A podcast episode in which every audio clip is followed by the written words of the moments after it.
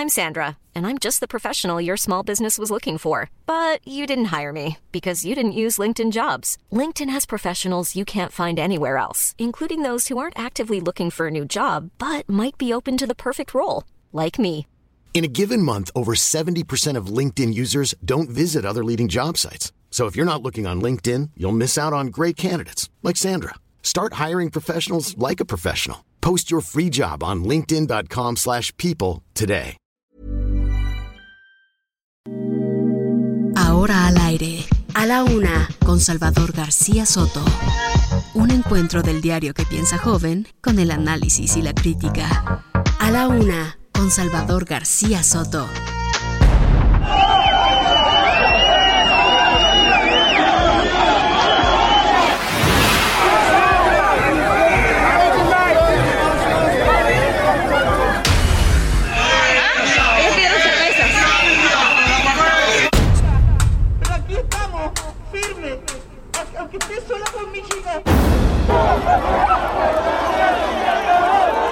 Ya se tiene el expediente del fabricante, ya la opinión favorable. Hoy se aprueba autorización para uso de emergencia controlada.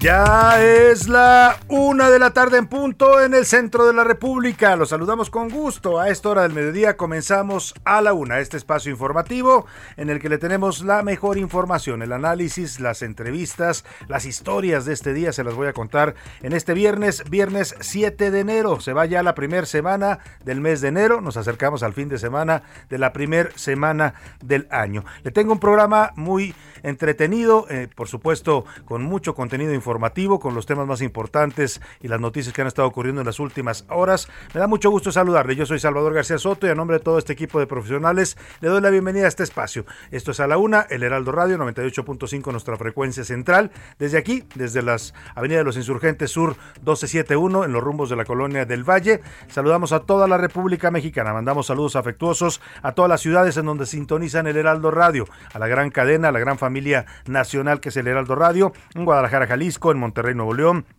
en Colima, Colima, en Culiacán, Sinaloa, en Ciudad del Carmen, Campeche, también en Coatzacoalcos, Veracruz, nos escuchan, igual que en la comarca lagunera, en, en, Morelia, Michoacán, en Oaxaca, Oaxaca, en San Luis Potosí, en Tampico, en Tapachula, Chiapas, en Tehuantepec, en el Istmo, también en Tepic, Nayarit, en Tijuana, Baja California, en Tuxtla Gutiérrez, Chiapas y en Villahermosa, Tabasco. Además, además la señal del Heraldo Radio llega hasta el otro lado del río Bravo, cruza la frontera con los Estados Unidos y nos escuchan en dos ciudades tejanas, en Bronzeville y en McAllen, Texas. A ambos les mandamos un afectuoso saludo. También desde esta frecuencia tejana saludamos a la gente que nos escucha del lado mexicano, en Matamoros y en Reynosa. Vamos a tenerle mucha información, le decía, en este viernes, deseando antes que nada que todo vaya marchando bien para usted este día, que vayan saliendo sus eh, propósitos, sus objetivos para este día. Bueno, ya los que se hizo usted para el año nuevo, pues también, también le deseo de corazón que se cumplan. Siempre es bueno hacer nuevos propósitos, proponernos mejorar y cambiar aquello que no nos, no nos gusta de nosotros, aquello que nos incomoda, aquellos que nos provoca problemas. Espero que vayan bien los propósitos, ánimo y por lo pronto en este día que todo le vaya saliendo bien. Si hay algún problema, algún contratiempo, ánimo, ánimo que tenemos todavía la mitad del día y lo que resta de este fin de semana para resolver cualquier situación adversa. En estos momentos la temperatura aquí en el Valle de México es 20 grados centígrados, hace un clima templado, agradable, algo de sol también en la capital de la República y vamos a los temas que le tengo preparados en este viernes. Imparable, ayer fue Zacatecas, hoy es Veracruz. Estamos arrancando el 2022 con uno de los inicios de año más violentos de que tengamos memoria los mexicanos. Ahora, en el estado de Veracruz, en la carretera que va hacia la cuenca del Papaloapan, fueron encontrados nueve cuerpos, nueve, nueve cadáveres, hombres que fueron ejecutados, todos ellos desnudos y con huellas de tortura. Les dejaron una leyenda en la que mencionan al secretario de gobierno de Veracruz, Eric Cisneros. Este macabro hallazgo de estos cadáveres que se atribuyen a la pugna entre grupos del crimen organizado ocurre justo el mismo día. Hoy el presidente López Obrador en su conferencia mañanera le dio otro, otro espaldarazo al gobernador Cuitlagua García. Dijo el, dijo el presidente, y le voy a poner más adelante el audio, que Nunca, nunca Veracruz había tenido un gobernador como Cuitláhuac García. No sé si lo diga en sentido positivo o negativo, pero bueno, es lo que dice el presidente y justo hoy le aparecen estos cuerpos allá al gobernador en el estado de Veracruz. Vamos a hablar de este tema, por supuesto. Y venganza, la Fiscalía General de la República tiene al menos cuatro carpetas, escuche usted, cuatro carpetas de investigación en contra del exdirector de la Unidad de Inteligencia Financiera, Santiago Nieto. Nunca tuvieron buena relación Santiago Nieto y el fiscal, pero una cosa es que uno se lleve mal y otra cosa es que lo anden le anden abriendo investigaciones judiciales. Ayer se dio a conocer la existencia de una carpeta. Bueno, yo hoy le completo esta información. No es una, son cuatro. En una de ellas incluso se menciona a la consejera electoral del INE, Carla Humphrey, quien es esposa de Santiago Nieto. Y según esta información que nos llega de fuentes ministeriales, fuentes de la Fiscalía General de la República, ambos estarían siendo investigados. Vaya tema, así se llevan de pesado en la 4T. Hasta hace apenas unas semanas, Santiago Nieto era uno de los hombres pues emblemáticos de este gobierno. Hoy, hoy lo están investigando. Y a todo vapor, Omicron avanza a pasos agigantados en el mundo. Ayer fue el día con más contagios en todo el planeta, con 2.5 millones, escuche, 2.5 millones de personas se contagiaron en las últimas 24 horas de la variante Omicron. En México ya se alcanzó la segunda peor cifra en lo que va de la pandemia. Ayer tuvimos 25.821 casos. Es la segunda cifra más alta desde que empezó esta pandemia, a finales de 2019 y hasta ahora que estamos ya inmersos en la cuarta ola de contagios. Por las nubes, el 2020 2021 cerró con una inflación de 7.36% anual, anual, la más alta desde 2001. Oiga, hablando de estos temas de la inflación, ayer me tocó pasar por una gasolinera aquí en los rumbos de la colonia del Valle, en la que eh, eh, habían desmentido en la, el, miércoles en la sección esta de las mentiras de quién es quién en las mentiras, ¿no? Ya sabe que ahí en Palacio Nacional son expertos en mentiras, entonces hacen su sección con la eh, señorita Elizabeth Vilchis y dijeron que era falso esto de que la gasolina estuviera a 25 pesos por un tuit que subieron varios, eh, varios personajes, entre ellos el expresidente Felipe Calderón. Bueno, pues ayer yo vi la gasolina premium en una gasolinera de una marca estadounidense, esta de la Conchita, vi eh, la gasolina en 25.96 centavos, 20, o sea, casi 26 pesos para que me entienda casi 26 pesos el litro de gasolina premium. Claro, dicen algunos en redes sociales, sí, pero es que búscale, hay otras más baratas, sí, pero que la gasolina esté ya llegando a los 26 pesos. Mire, si eso no se llama gasolinazo, entonces yo no sé qué lo sea. El gobierno, el, presidente dijo que no, que no hay gasolinazos. Toda la bola de eh, fanáticos de, este gobierno dicen no, que no es un gasolinazo, que es un ajuste, que eso no es ajuste de los precios, que es el mercado internacional, como le quieran llamar se llama gasolinazo porque la gasolina subió de golpe eh, en, por proporciones que no habíamos vivido los mexicanos en los últimos años. Ahí está el tema. Vamos a estar hablando, por supuesto, de este y otros temas. Por lo pronto, para que usted participe con nosotros, como siempre lo hace y nos da mucho gusto, ya sabe que aquí su voz es muy importante, le hago las preguntas de este viernes. Esta es la opinión de hoy.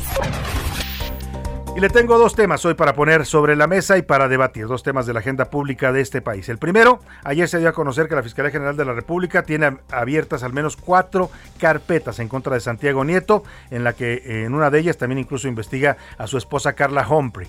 Yo le Pregunto, eh, este tipo de investigaciones contra personajes que pues eran ensalzados, todavía hace poco el presidente decía que Santiago Neto es un gran hombre, un gran abogado, una persona íntegra y ahora resulta que lo está investigando la fiscalía. También le preguntaron hoy al presidente de esto y le voy a poner más adelante la respuesta, pero por lo pronto yo le quiero preguntar, este tipo de investigaciones entre personajes de este gobierno que se acusan mutuamente, no es el único caso el de Santiago Nieto y Gers Manero, también está el pleito entre Santiago Nieto y Julio Scherer Ibarra, el ex eh, consejero eh, jurídico de la presidencia. ¿De qué se tratan estos casos? Yo le pregunto en tiempos de la 4T. ¿Es una venganza? ¿Son venganzas políticas? En este caso del fiscal Gersmanero. ¿Son investigaciones normales? Si es legal que se hagan. ¿O es parte de los pleitos que existen en el gabinete. Este gabinete, todos los, todos los gabinetes eh, que yo he conocido, de por lo menos seis presidentes que me ha tocado reportear como periódico, como reportero y como columnista, pues tienen problemas, ¿eh? siempre se están peleando y es grillas, eso es normal. Pero en este gobierno los pleitos son de un nivel encendido. O sea, ya no solo es que se grillen y se digan, este es un idiota, este es un tal por cual, este no sabe, sino que se, se lanzan investigaciones judiciales A ese nivel están llegando las diferencias al interior de la 4T. La segunda pregunta que le planteo es la Ciudad de México. La Ciudad de México va a pasar otras dos semanas en semáforo verde. Mire, ya estamos con el, la cuarta ola, los casos están subiendo, no hay hospitalizaciones, no, no han, sí hay, por supuesto, pero no, no se han disparado, lo cual es una buena noticia. Pero a pesar de eso, pues vamos a seguir en verde. ¿Cree usted que la capital del país y toda la República debieran continuar en semáforo verde o cree que debiéramos ya retroceder y ponernos en estado de alerta, que es como que realmente lo que estamos viviendo y sintiendo en estos momentos los mexicanos? Ahí le dejo las dos preguntas para que usted participe con nosotros, nos dé sus opiniones y comentarios. Lo puede hacer vía mensaje de texto de voz al número 5518 41 51 99, lo repito, 5518 41 51 99. Vámonos al resumen de noticias porque esto como el viernes y como el fin de semana ya comenzó. A debate. México presentó una solicitud de establecimiento para un panel de solución en el TEMEC para resolver la diferencia de interpretación y la aplicación por parte de Estados Unidos en materia de reglas de origen del sector automotor. Salud. Durante el 2021, la exportación de tequila al extranjero creció en razón de 929 mil litros diarios para un total de 339.4 millones de litros durante el año pasado. Contagios. La cepa Omicron ha infectado parte de la empresa Aeroméxico al contagiar a más de 140 tripulantes y cancelar al menos 22 vuelos. Provecho. Como parte de las actividades de reinserción social, la Secretaría de Seguridad del Estado de México celebró el Día de Reyes Magos regalando roscas a los reclusos de los 21 penales de la entidad. Obligación. El gobierno italiano impondrá la vacuna obligatoria para todas las personas mayores de 50 años ante el fuerte aumento de los contagios de COVID-19. De la tarde con 11 minutos y nos vamos a la información en este viernes. Ayer fue Zacatecas, hoy es Veracruz. El inicio de año 2022 está resultando violento para los mexicanos. En varios estados de la República se están registrando hechos que rebasan los parámetros de violencia a los que estamos, los que con los que cerramos el año pasado. Esta mañana fueron hallados nueve cuerpos desnudos y con huellas de tortura y heridas de bala. Esto ocurrió en la carretera que va hacia la cuenca del Papaloapan, la carretera que, carretera que va de Isla de Santiago hacia la zona del Papaluapan. Los cadáveres fueron encontrados en esta carretera que le decía Isla Santiago Tuxtla en la región Cuenca de Papaluapan. Se trata de siete hombres y dos mujeres. Están totalmente desnudos. Los cuerpos tienen evidencias de tortura. En el lugar también se encontraron cartulinas con mensajes del grupo de la delincuencia organizada. Las cuatro letras, así se hacen llamar, se refieren, al, se supone, al cártel Jalisco Nueva Generación en contra del gobierno de Veracruz. Mencionan en particular al secretario de gobierno Eric Cisneros, al que acusan en, su, en sus eh, mensajes de estar apoyando al cártel de Sinaloa. El hallazgo fue reportado a emergencias por automovilistas que iban pasando por el lugar. Imagínese usted qué cosa, a dónde hemos llegado en este país. Esta es una buena imagen de cómo se ha deteriorado nuestro, pues nuestra calidad de vida y nuestros niveles de violencia. Usted va circulando por una carretera y de pronto voltea, ¿qué hay ahí? Y son nueve cuerpos apilados de seres humanos que fueron asesinados. Así, en esos niveles andamos. Lo que diga el discurso oficial, lo que diga el discurso político, eso es otra cosa. Eso es, pues, eh, pues eso, discurso político. La realidad es esta. Lo que ayer se vio en Zacatecas, nueve cuerpos abandonados frente al Palacio de Gobierno. Hoy, estos nueve cuerpos que aparecen en una carretera en el estado de Veracruz. Vamos contigo, Juan David Castilla, ya en Veracruz, para que nos cuentes de este hallazgo que aparece en la carretera y que habla de los niveles de violencia que está sufriendo el Estado. Muy buenas tardes, Juan David. Muy buenas tardes, Salvador. Te saludo con gusto desde el estado de Veracruz. Con la mala noticia, Salvador, de que nueve cuerpos fueron localizados a un costado de la carretera Isla Santiago-Tuxtla, esto en la región de la cuenca del Papaloapan, al sur del estado de Veracruz. Los automovilistas reportaron el hallazgo al número de emergencia 911 para solicitar la presencia de las corporaciones policíacas. Los cadáveres de siete hombres y dos mujeres completamente desnudos y con huellas de tortura fueron abandonados a la altura de la zona conocida como kilómetro 118, perteneciente al municipio de Isla. En el sitio también fueron encontradas cartulinas con mensajes de un grupo de la delincuencia organizada contra autoridades del gobierno de Veracruz. La zona fue cordonada por policías y se solicitó la presencia de personal de la Fiscalía General del Estado para iniciar las investigaciones correspondientes. Al sitio también acudió personal de la Dirección General de Servicios Periciales para el levantamiento de los cadáveres y su traslado correspondiente al servicio médico forense. Durante el día de ayer, 6 de enero, fue abandonada una camioneta con 10 cadáveres frente al Palacio de Gobierno de Zacatecas en dicha entidad fueron detenidos los presuntos responsables de estos hechos. En el caso de Veracruz, la Secretaría de Seguridad Pública, a cargo de Hugo Gutiérrez Maldonado, informó que fue desplegado un fuerte operativo en coordinación con fuerzas federales, estatales y municipales para dar con los responsables de estos hechos. Este es el reporte desde Veracruz, Salvador. Muchas gracias, Juan David Castilla. Te agradezco tu reporte. Y mire, justo el gobernador Cuitlagua García dio un mensaje después de este hallazgo en esta carretera. A través de sus redes sociales dijo que se refuerza la zona y que cuenta con el apoyo de la federación Además aseguró que en Veracruz ya no hay impunidad y que no van a permitir actos de venganza entre grupos delincuenciales. Esto fue lo que dijo el mandatario veracruzano. Vamos a implementar el operativo para dar los responsables, porque aquí en Veracruz ya es claro que no hay impunidad con ningún tipo de estas acciones y de inmediatamente implementamos los operativos para dar con los responsables.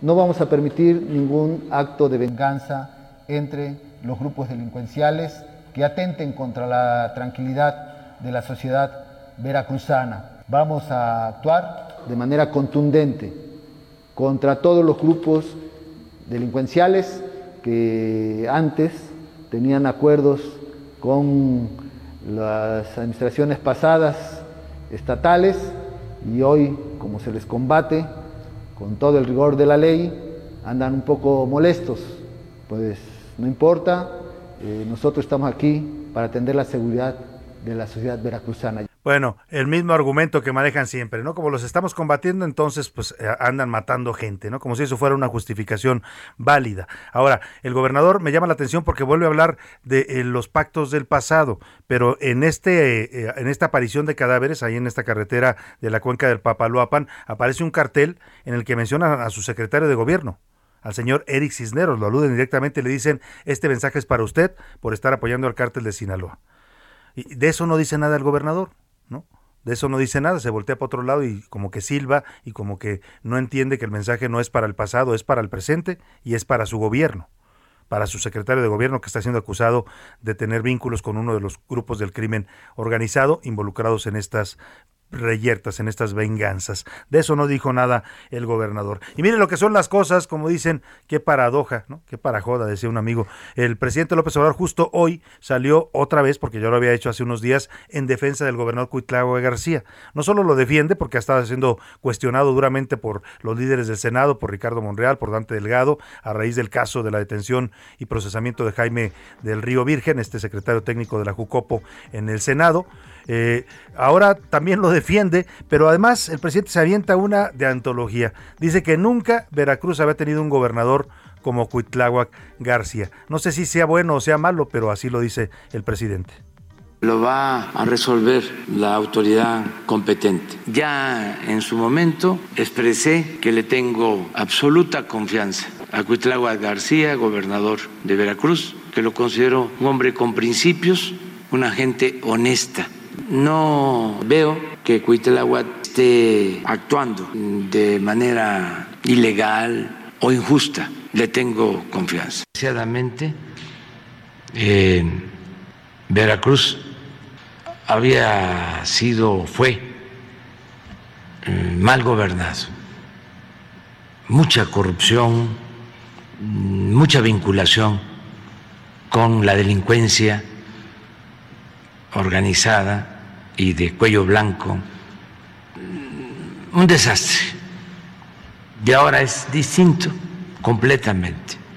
Sí, tan distinto que aparecen nueve cuerpos abandonados en una carretera. Así de distinto es Veracruz según la visión del presidente. Es curioso porque estas visiones del presidente, estas afirmaciones que hace tan categóricamente desde su, desde su palestra, que es la conferencia mañanera, pues no tienen mucho sustento en la realidad. O sea, no dice el presidente en qué se basa para decir que Cuitado García está haciendo un buen gobierno o está haciendo mejor gobierno que los anteriores. Es cierto, el presidente tiene razón cuando dice que Veracruz era un caos, ¿no? Eh, si usted se pone a revisar entre Fidel Herrera, luego Javier Duarte, luego eh, Miguel Ángel Yunes, pues sí, la verdad es que les fue muy mal a los veracruzanos con esos gobernadores, pero decir y afirmar que les está yendo mejor con Cuitlava García y como dice, eh, como dice este, este meme, no lo sé, Rick, parece falso, ¿no? De verdad parece falso el dato del presidente. Ahí lo dejamos. Y mire, la violencia lamentablemente no solo está en Veracruz, ayer hablábamos de Zacatecas y ahora por segundo día consecutivo en Colima se registró un enfrentamiento entre hombres armados ocasionando el pánico al sur de la capital del estado. Dejaron al menos dos autos incendiados. Apenas el miércoles pasado en Tecomán también se habían reportado vehículos incendiados y un tráiler baleado. Vamos contigo, Marta de la Torre, hasta la ciudad de Colima para que nos cuentes de esta violencia con la que está arrancando el año el estado. Buenas tardes. Marta. Gracias, Salvador. ¿Qué tal? Buenas tardes. Pues como bien lo mencionas, anoche se registró un enfrentamiento entre civiles armados quienes posteriormente incendiaron dos vehículos. Esto a la salida rumbo al municipio de Pihuamo, Jalisco, en el sur de la capital de Colima. Los hechos se registraron poco antes de las nueve de la noche cuando los sujetos armados que transitaban a bordo de dos vehículos se enfrentaron a balazos. Posteriormente se registró el incendio de dos camionetas, mismas que fueron sofocadas por el personal del Cuerpo Voluntario de Bomberos. En el lugar no fueron reportadas personas lesionadas, mientras que la autoridad no confirmó la detención de ningún responsable por estos hechos. Este Salvador es el segundo hecho similar que se registra por segundo día consecutivo aquí en Colima, después de que el miércoles se reportaron vehículos incendiados y un tráiler baleado en el municipio de Tecomán. Sobre estos sucesos de Tecomán, la gobernadora Indira Vizcaíno Silva informó en entrevista que el tema fue analizado en la mesa de seguridad el jueves, donde se determinó que el ataque del tráiler fue un intento de asalto y los demás eventos de Tecomán no estaban relacionados. Hasta el momento no ha habido ningún pronunciamiento por lo ocurrido aquí en la capital de Colima. Hasta aquí la información. Gracias, buenas tardes. Muy buenas tardes a Marta de la Torre allá en Colima. Y mientras tanto en Sonora, este jueves civiles armados atacaron instalaciones de la Secretaría de la Defensa Nacional. Esto ocurrió en el tramo carretero que va de Santana a Altar, esto en el norte de Sonora. Un militar murió, dos más resultaron lesionados. Al parecer, todo tuvo que ver con una venganza. Gerardo Moreno, cuéntanos allá en Sonora qué es lo que pasó en esta región de Santana Altar. Hola, ¿qué tal Salvador? Muy buenos días y es un gusto saludarte desde Sonora, donde déjame platicarte que como un acto de venganza por la detención de tres criminales y un decomiso realizado en la zona de Altar, al norte del estado, un grupo de sicarios atacó una unidad de la Secretaría de la Defensa Nacional, donde lamentablemente falleció un militar en el mismo ataque, así lo confirmó la Secretaría de Seguridad Pública de Sonora. Los hechos ocurrieron este jueves 6 de enero, donde elementos de la Sedena realizaron un operativo exitoso en las inmediaciones de Altar, donde lograron detener a tres personas y decomisar varios autos y armas de alto poder. Sin embargo, como consecuencia de estas acciones, otro grupo criminal atacó a otra unidad de la Sedena, la cual se encontraba realizando otro tipo de acciones de patrullaje también en las inmediaciones del municipio de Altar Sonora. En este ataque armado resultó un elemento militar sin vida en el lugar de los hechos y dos más con lesiones, quienes fueron trasladados al hospital más cercano a recibir atención médica de emergencia. Ante esto, la Secretaría de Seguridad Pública informó que ya están realizando un operativo de contención que todavía se extendió hasta este día ahí en el municipio de Altar y regiones cercanas, buscando recuperar la paz y tranquilidad de la zona. Ese es el reporte que les tengo este día. Muy buenas tardes. Muy buenas tardes a Gerardo allá en Sonora. Nos decía él, eh, buenos días, es que en Sonora es una hora menos, el, ellos tienen el horario del Pacífico. Bueno, pues así es así la situación allá en el estado de Sonora. Y a pesar de todo este panorama, ya sabe, siempre en Palacio Nacional hay otros datos. Hoy el presidente volvió a, formar, a afirmar perdón, que eh, los homicidios y la violencia van a la baja en el país. ¿En cuál país? Pues será ese país imaginario a donde se ha mudado nuestro presidente. Vámonos a otros temas importantes. A la una, con Salvador García Soto. Y vamos a hablar del COVID. Rápidamente le informo, es eh, por un lado está la epidemia de la violencia, que esa no ha cesado en todos estos años, y ahora pues vamos a hablar de la otra pandemia, la del COVID. Este jueves la Secretaría de Salud reportó, escuche usted, 25.821 nuevos casos. Es la cifra más alta, la segunda más alta que hemos tenido en todo lo que va de esta pandemia de COVID en México. Estamos a 3.000 casos solamente de alcanzar el pico más alto que se logró en agosto de 2021, esto durante la tercera ola. En medio de todo esto, la Ciudad de México va a seguir en semáforo verde. El gobierno capitalino confirmó que sí hay incremento de casos, sin embargo, dijo que las hospitalizaciones son bajas, entonces, pues sigamos en verde, ¿no? Total, el verde es más bonito, dicen en el gobierno capitalino. La Ciudad de México, a corte hoy 7 de enero. En primer lugar, les comentamos que continuamos todavía una semana por lo menos más en semáforo verde, de acuerdo a los lineamientos del gobierno federal. Siguiente. Ahí se ve la ocupación hospitalaria el día de hoy, 755 hospitalizados en toda la zona metropolitana del Valle de México, 619 de estos son generales y como pueden ver eh, tenemos un número muy estable de personas que requieren ventilador. Pues ahí está, en el gobierno de la Ciudad de México están aplicando la política de clavillazo, ¿no? Tranquilos, la cosa es calmada dicen ahí en el gobierno capitalino. Los casos están disparando los contagios, pero dicen como todavía no hay suficientes hospitalizaciones, pues seguimos en verde. Vámonos a la pausa con música. Lo voy a dejar con música para arrancar este año 2020 y ya regreso con usted toda mi raza, y a bailar con este ritmo que es original. Agarra a tu pareja y ponte a bailar. Date batería para comenzar, ahí date batería para comenzar. Ponte las pilas para comenzar, ponte las pilas para bailar. Date batería para comenzar, date batería para bailar. Niña hermosa, te invito yo a bailar, ay mira qué sabroso y rico está. Esta cumbia caliente que es original, para que te muevas algo. Escuchas a la una con Salvador García Soto. En un momento regresamos. Sigue escuchando A la Una con Salvador García Soto. Ahora, la rima de Valdés. O de Valdés, la rima.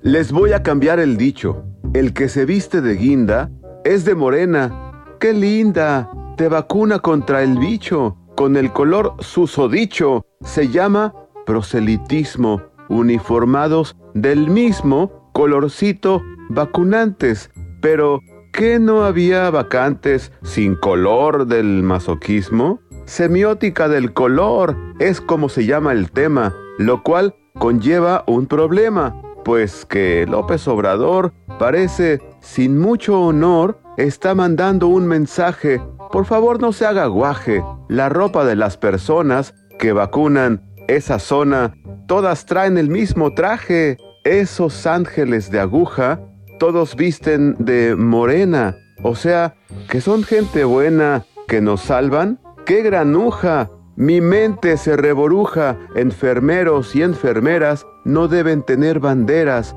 Que de blanco nos atiendan, que de polaca se abstengan, no representen quimeras.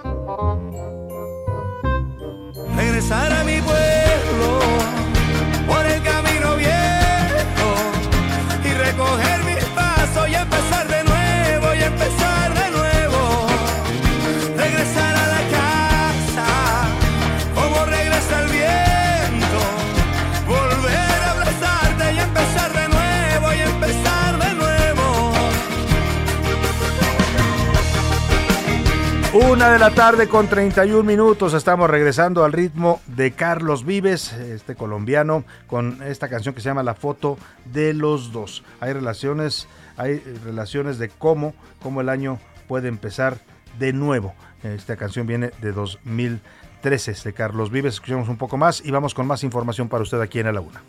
Y la luz que trajo a nuestra vida y alumbró la casa que era nuestra casa Hoy quisiera devolver el tiempo para no dejarla. Regresar a mi pueblo. A la una, con Salvador García Soto. Seguimos con el tema del COVID. Le decía que aquí en la Ciudad de México, pues las autoridades siguen eh, relajaditas, ¿no? Dicen que aunque están aumentando los contagios, todavía no hay suficientes hospitalizaciones, entonces seguimos en verde, pero no en todos lados se están viendo la situación igual. Hay estados que ya han decretado alerta sanitaria por el incremento de casos. Ayer le hablaba de la situación en Tamaulipas, donde ya hablan de una alerta por el incremento de casos. Y ahora también en Quintana Roo. El fin de año, pues eh, estuvieron abarrotados los bares, los restaurantes, los antros, por supuesto las playas y los hoteles de este corredor turístico y allá ha decidido a partir de todo esto el, el gobierno de Quintana Roo que vuelven al semáforo, a semáforo, perdóneme, amarillo. Vamos contigo Alejandro Castro, allá en Quintana Roo, cuéntanos esta decisión de las autoridades. Buenas tardes.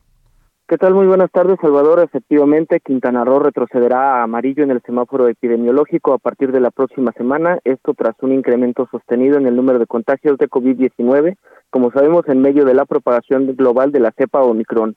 En el último reporte, entre el 5 y el 6 de enero, se registró un incremento de 1.717 casos, según el informe de la Secretaría de Salud, lo que representa un 56.8%, un incremento, perdón, de 56.8% en el número de casos activos. A partir del próximo lunes, los hoteles, cines, centros comerciales, restaurantes, tiendas departamentales, entre otros, deberán reducir sus aforos al 60%. Los bares, discotecas, centros nocturnos y cantinas no están permitidos en semáforo amarillo. No obstante, estos han encontrado la manera de abrir desde el año pasado bajo el concepto de restaurant bar. También se restringirá la movilidad nocturna y el cierre de los establecimientos será hasta la una de la mañana. El gobernador Carlos Joaquín González explicó que entre el 18 de diciembre y el 2 de enero hubo una afluencia de un millón cuatrocientos mil visitantes en Quintana Roo, la cifra de ocupación más alta desde que comenzó la pandemia. Hasta el jueves, la ocupación hospitalaria era del 7%, con cero defunciones y el 1% de camas con ventilador, así como solamente una persona intubada. Es la información que tenemos desde Quintana Roo para el Heraldo Radio, Salvador. Muchas gracias, Alejandro Castro. Pues estaremos pendientes de la situación allá en el Quintana Roo y en todo el corredor turístico de Cancún y la Riviera Maya. Muchas gracias. Vamos ahora eh, a también otro estado que también eh, pues ha encendido las alertas. No hay, dicen, eh, aumento de hospitalizaciones tampoco, tampoco más muertes, pero sí están incrementándose los contagios. Es el caso de Baja California. Allá las autoridades también pues están tomando medidas para para frenar esta cuarta ola en la que ya reconocen estar inmersos. Germano Edrano, te saludo con gusto allá en Baja California. Platícanos, buena tarde. Salvador, muy buenas tardes para desearte desde Baja California Sur un exitoso 2022, al igual que para todo el equipo.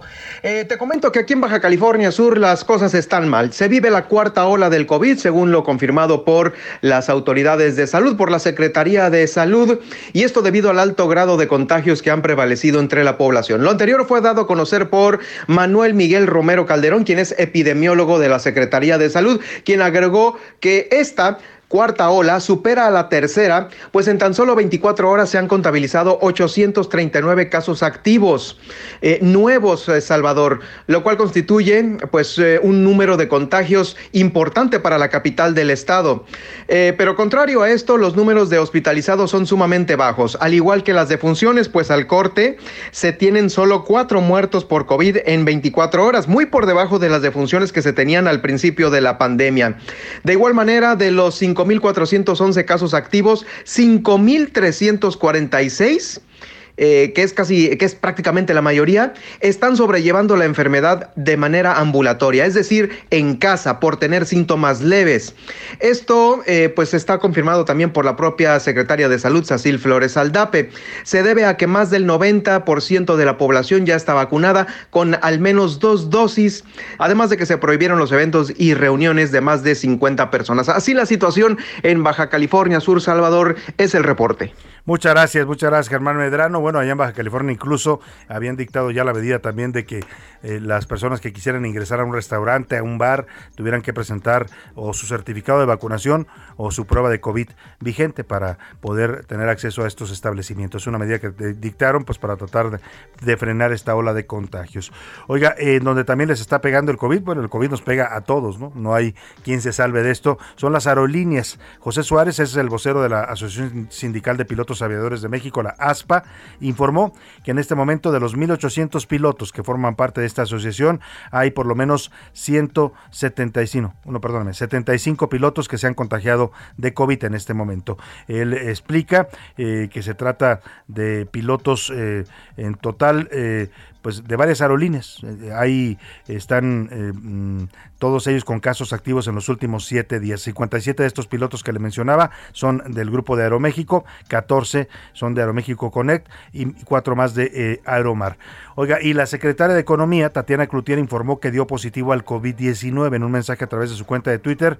La secretaria escribió, esperando que todos estén cerrando la primera semana del año bien, aprovecho para comentar que como compromiso de rutina me hice una prueba de COVID y es positiva. Seguiré trabajando desde la casa. Feliz viernes, dice la secretaria. Sobre este contagio le preguntaron hoy al presidente López Obrador, porque tuvo una reunión reciente con la secretaria Cloutier, una reunión de trabajo, le preguntaron pues si él se iba a hacer una prueba o si tenía algún síntoma, si no tenía temor de contagiarse. Digo el presidente que no, que él no tiene síntomas y que tampoco se va a hacer la prueba. El presidente es curioso porque va como a contracorriente. En todo este tema del COVID siempre ha ido al sentido contrario de lo que estamos viendo y pensando y actuando la mayoría de los mexicanos. Ayer le contaba, le contaba esta semana cómo están las filas para hacerse una prueba de COVID. Muchos mexicanos quieren hacerse una prueba para saber si están bien y el presidente dice, no, yo no me hago pruebas. Escuche usted.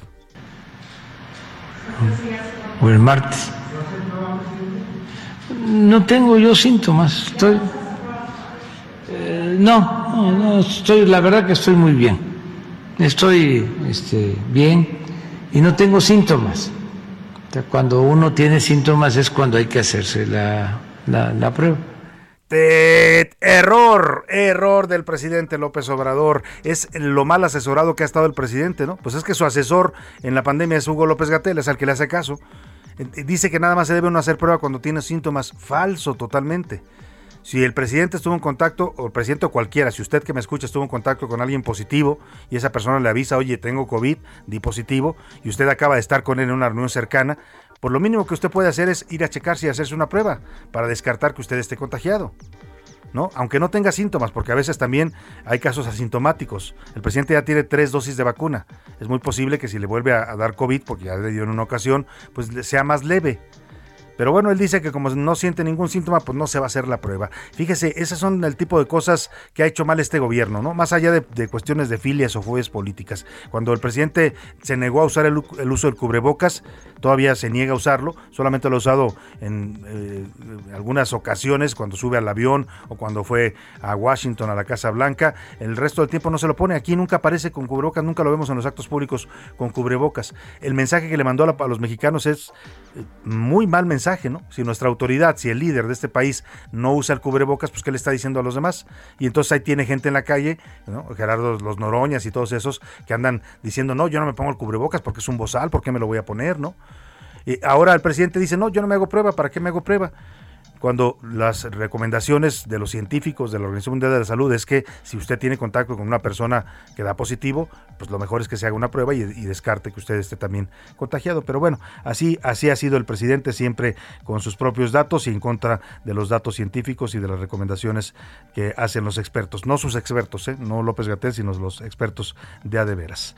Oiga, y hablando de temas de salud, una buena noticia. La COFEPRIS va a autorizar hoy el uso de la píldora contra el COVID, el molnupiravir. Ya le había hablado yo aquí en este espacio de esta pastilla que combate los síntomas del COVID. No previene que le den, no es una vacuna, pero si le llega a dar el COVID, usted se toma esta pastilla como la que tomamos en el caso de la influenza. Pues para que usted entienda, es como similar a esta eh, oseltamivir, que se llama el, el, antiviral que nos dan cuando nos tenemos influenza. Bueno, pues ahora el molnupiravir es también un antiviral que combatiría al virus del COVID en nuestro organismo. El fármaco es de el laboratorio Merck Company y será distribuido en hospitales públicos de todo el país. De igual forma, las autoridades sanitarias ya están analizando la efectividad de la píldora Paxlovid. Esta es de la farmacéutica Pfizer y se prevé que también la siguiente semana se dé luz verde para su uso de emergencia. También es una pastilla que combate los síntomas del COVID. Así lo anunció hoy el propio presidente López Obrador. Este que está de Merck está haciendo, este, ya fue, ya empezó, intercambio con esta agencia de Estados Unidos. Ya se tiene el expediente del fabricante, ya la opinión favorable. Hoy se aprueba autorización para uso de emergencia controlada, pero es efectivo, es una buena noticia. Pfizer, lo mismo, el 22 de diciembre empezó el intercambio. El 11 de enero se somete el expediente a COFEPRIS, a la revisión. El 13 de enero se tiene una opinión. Todo indica de que es eficaz y está pendiente la autorización. Todavía este, no tenemos más datos, pero sí vamos este, a adquirir. Bueno, pues ahí está, ahí está lo que dice el presidente. Sin duda es una buena noticia. ¿eh? Ahora el, lo único que queda pendiente es saber cuánto va a costar esta pastilla, ¿no? Porque las primeras versiones hablaban de que podía ser muy cara. Eh, aquí platicamos con la gente del laboratorio Merck que van a están fabricando el molnupiravir. Ellos nos decían que estaban eh, negociando también para bajar el precio de esta pastilla de tal modo que sea accesible para la mayoría de la población, ¿no? ¿De qué sirve que haya una pastilla ya contra el COVID si va a ser pues inaccesible para muchos mexicanos? Lo, que está diciendo el presidente es que ya están autorizadas. Vamos a ver ahora cómo se maneja el asunto de los precios. Y en hablando de precios, pues oiga, la inflación la inflación que cerramos el 2021 con una inflación muy alta, casi del 8%, pues en este 2022, en lo que va de este, esta primera semana, pues no ha sido diferente. La tasa anual en México alcanzó en el cierre de 2021 7.36% y superó por mucho el objetivo de 3% que se había propuesto el Banco de México y que estaba establecido también en el paquete económico del año pasado. Eh, esta cifra es la más alta que tenemos de inflación desde, desde 2001. Saludo en la línea a Verónica Reynolds, reportera de la sección Mercados del Heraldo de México, para que nos platique este informe que hoy da a conocer el INEGI. Muy buenas tardes, Verónica. Buenas tardes, Salvador. Pues así es como comentas, al cierre del 2021, la inflación general anual terminó en 7.36%, su segundo nivel más alto en 20 años, luego de que en el 2000 registrara una tasa de 8.96%, y casi es se ubicó en el eh, al doble del rango que, tiene Banco de México de 3 más menos 1%. Ello luego de que el Instituto, perdóname, ello luego de que el, que el Índice Nacional de Precios al Consumidor registró un incremento de 0.36% respecto al mes inmediato anterior. Esto lo informó el Instituto Nacional de Estadística y Geografía. Esta cifra, si bien es menor al 7.51% que esperaba el mercado, este se ubicó al doble de la inflación general anual de 3.15% registrada al cierre del 2020 y también de la de 2.83% observada en el año prepandemia.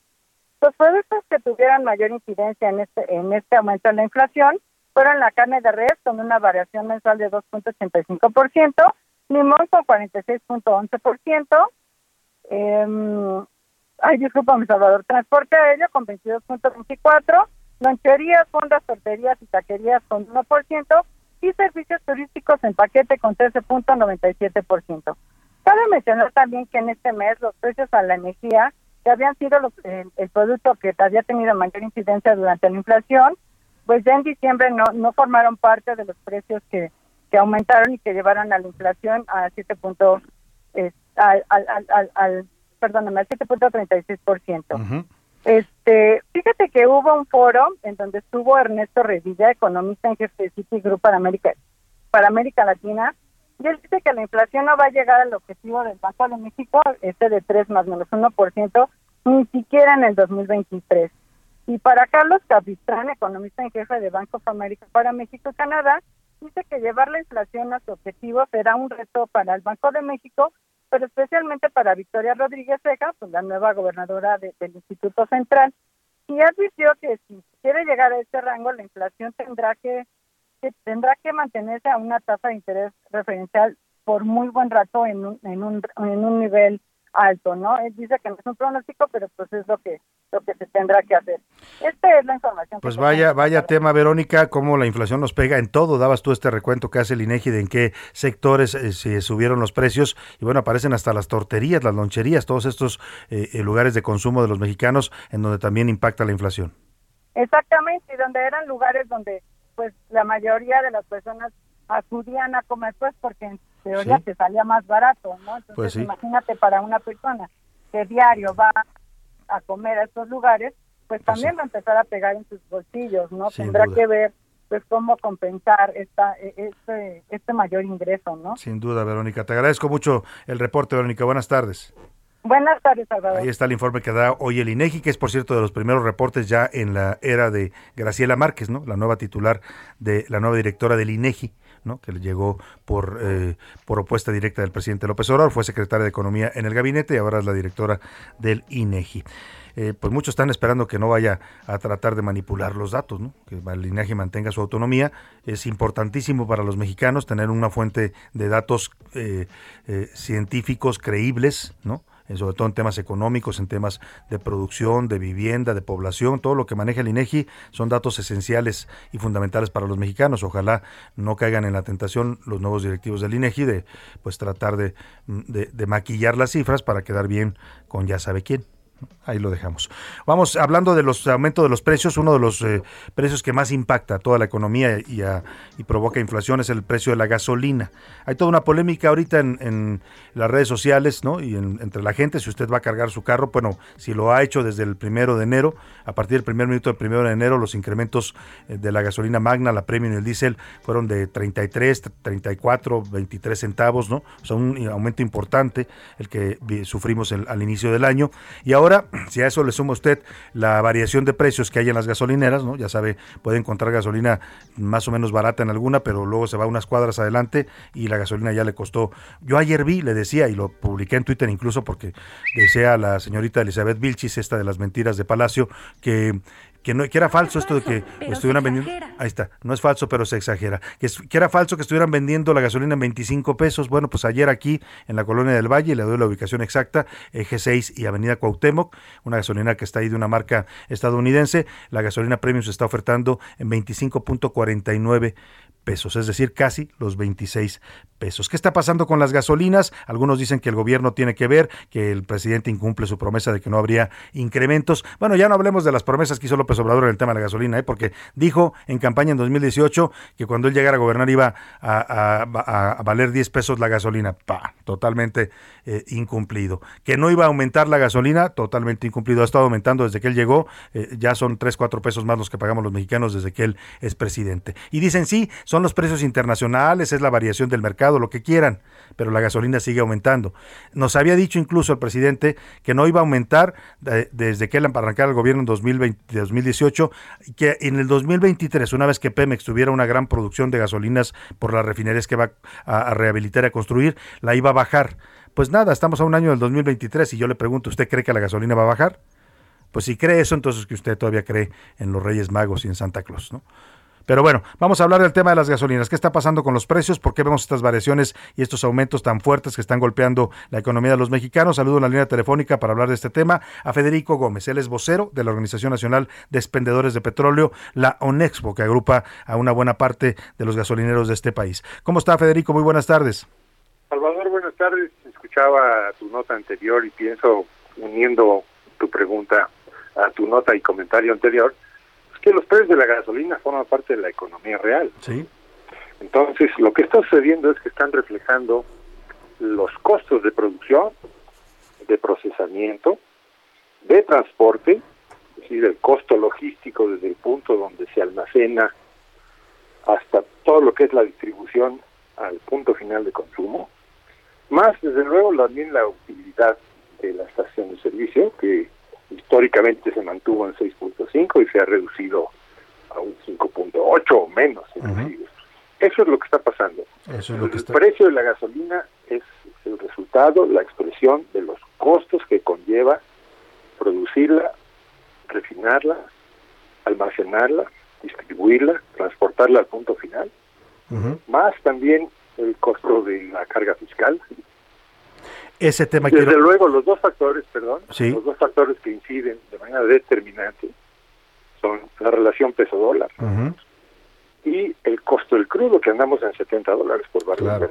Sí, tiene, tiene un efecto, pues, eh, tiene un efecto los precios internacionales del petróleo y, por supuesto, el tipo de cambio. Pero ahora, ¿qué pasa con la parte fiscal? Usted decía bien, el, el impuesto especial de producción de productos y servicios que le marca, le carga el gobierno a la gasolina, también ese cuenta, ¿no? Mira, es un factor de ajuste para que cualquier movimiento de precios en la gasolina, sobre todo al alza, que son los que molestan e impactan con toda razón a un consumidor, todos somos consumidores, esos precios no tengan eh, oscilaciones abruptas como se conocían anterior, las anteriores, ¿te acuerdas que llegaba a subir dos, tres pesos o cuatro pesos? Que eran los famosos gasolinazos, ¿no? Ahora lo que estamos viendo son oscilaciones como las que tú mencionas, como las que conoce el público. Esas oscilaciones dependen de, la, de los costos que tiene eh, el, producto, que además no es un solo producto ya. Desde 2017 y los hechos, el mercado mexicano de combustibles, eh, gasolina y diésel, Es un mercado abierto a las marcas y, de precios eh, liberados.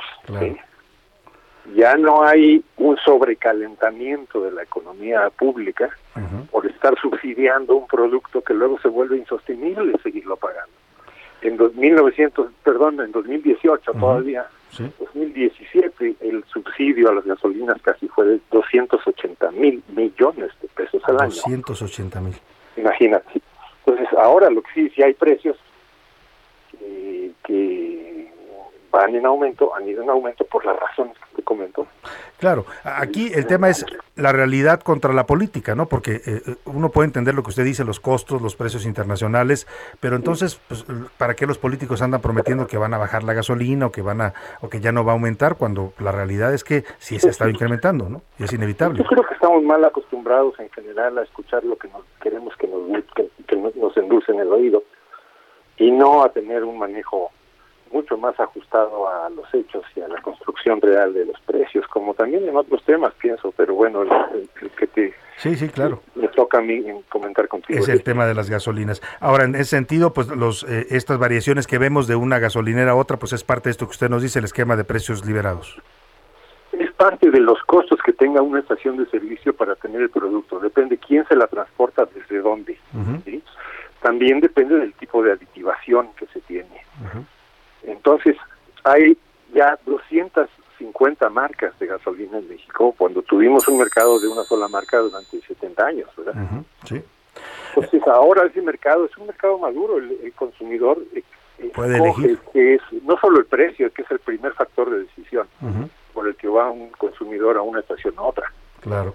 Sino también la calidad del producto, la calidad del servicio, eh, inclusive en las mujeres, en estudios que se han hecho al respecto, opinan que el primer factor después del precio para escoger un lugar u otro a abastecerse es la limpieza de los baños, es muy explicable.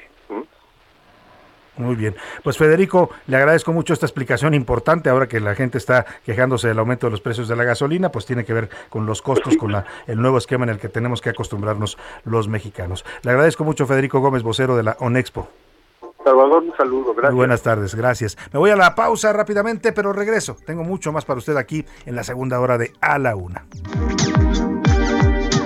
Escuchas A la Una con Salvador García Soto. En un momento regresamos. Ya estamos de vuelta con A la Una con Salvador García Soto.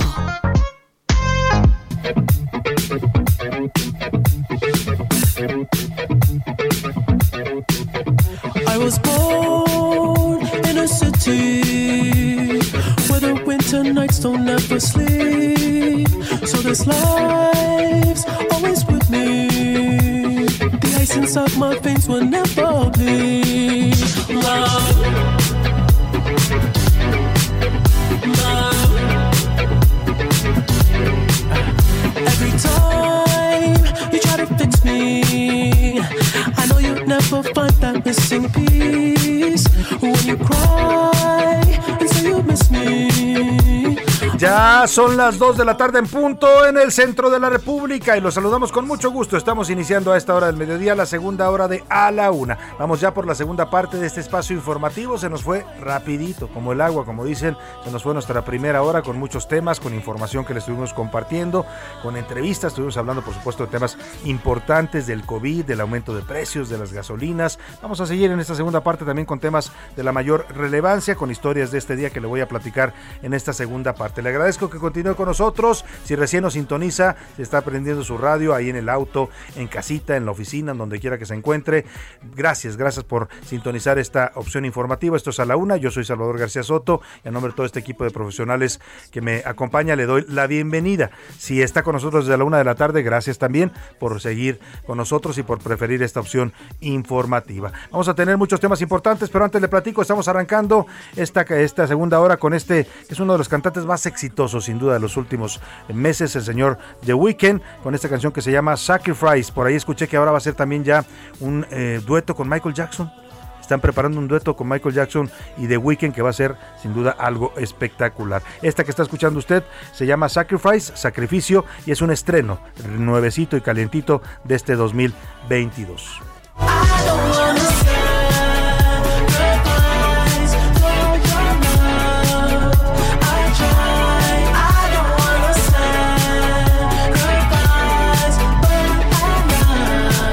Hoy se estrenó esta canción, ¿eh? así es que la está escuchando usted, eh, pues es un estreno mundial este que estamos teniendo de The Weeknd con esta canción.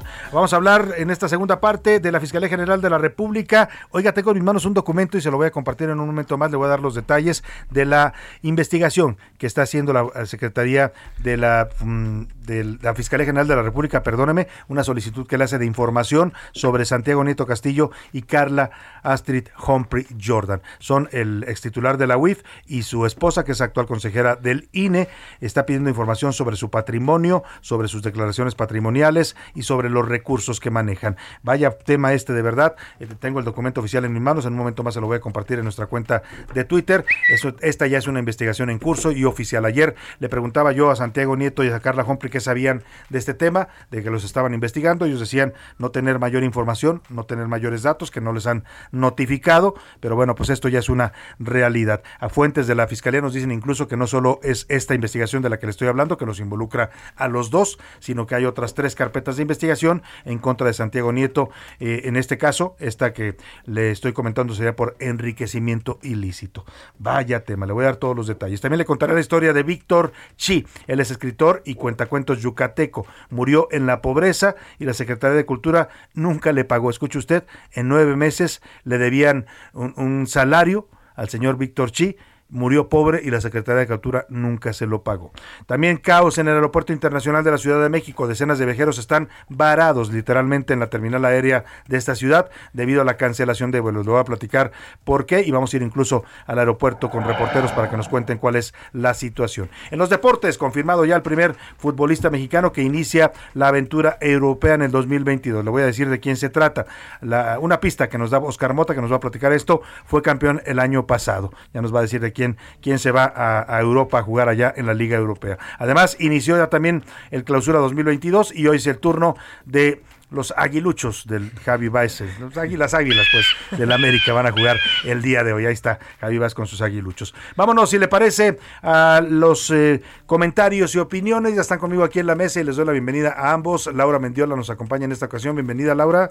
Hola, ¿qué tal? Salvador José Luis, muy buenas tardes. Qué porque por aquí. todos estamos viernes porque al fin es viernes. por fin viernes. Porque es fin, por fin es viernes, primer viernes del año además, ¿eh? Sí. Primer viernes del 2022. ¿Y tú, José Luis, cómo estás? Salvador, Laura, ¿cómo están? Bonito viernes. Oigan, se cumplió esto que decía mi abuela. Ayer no sé si les tocó lluvia, ¿les tocó lluvia? ¿No les tocó lluvia? Lluvia Ayer una lloviznita, sí. A mí me tocó por ahí de las siete y media, ocho de la noche. Mi abuela decía que los primeros 12 días de enero son como será el clima en los primeros, en los 12 meses, como lo vamos a disfrutar.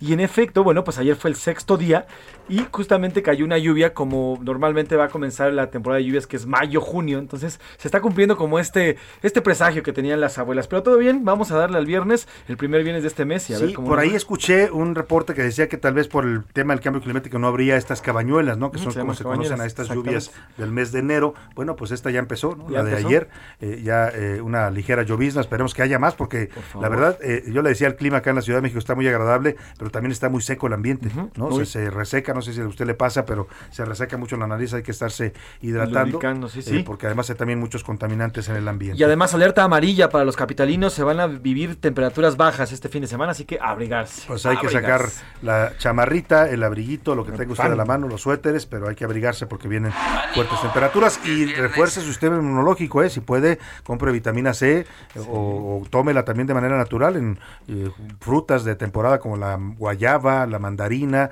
la naranja, por supuesto, ¿no? Tomes un ponche, el ponche tiene todos estos frutos. Altos en cítricos, todo eso hay que consumir en esta temporada para reforzar nuestro sistema inmunológico.